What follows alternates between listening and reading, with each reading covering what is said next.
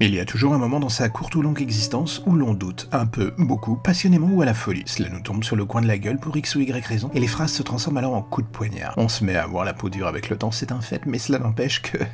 elle marque toujours autant. Chacun lutte contre cela à sa manière. Parfois cela fonctionne et parfois pas le moins du monde. C'est bien entendu dans ce second cas de figure que la chose devient alors compliquée à gérer. L'espace vital que l'on a au jour le jour possède des éléments non modifiables, et d'autres pour le moins interchangeables. La question est de trouver l'équilibre entre ces deux parties.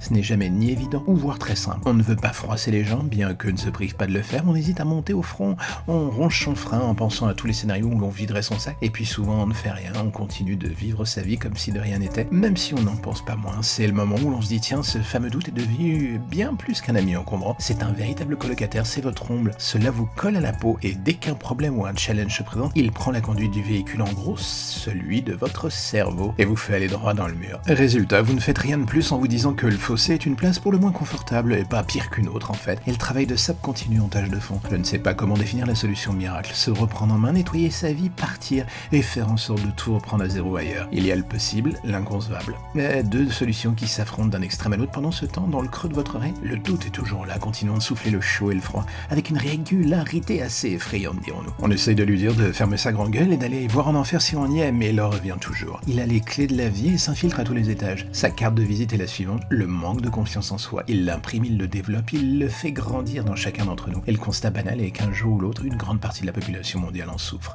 ou continue de l'affronter en silence. Comment équilibrer la chose? En se reprenant en main, c'est un fait, en prenant le temps de se mettre un coup de pied au cul et de n'écouter que sa petite personne. Cela peut sembler être une bonne chose en apparence, on peut en douter en creusant un tout petit peu par contre. Le cas extrême de la guérison est souvent le suivant. On a le cuir qui est devenu si dur que l'on finit par se protéger à l'extrême de tout. On survit dans ce monde, mais l'on ne vit pas. C'est là toute la nuance. On a ce petit côté volontairement en retrait qui nous pousse à de s'investir dans quoi que ce soit en fait. Pourquoi? Peut-être car on a fini par douter de la réussite de la chose, que l'on n'a pas envie de prendre des risques inutiles et plein d'autres cas de figure, tous plus débiles les uns que les autres. Le doute à ce moment-là est ce petit truc qui rigole dans le fond de votre tête et son sarcasme finit par vous emplir les oreilles jusqu'à vous donner envie de vous arracher les tympans pour ne plus rien entendre. Est-ce que même cela fonctionnera? Franchement, vous savez quoi? J'ai un doute.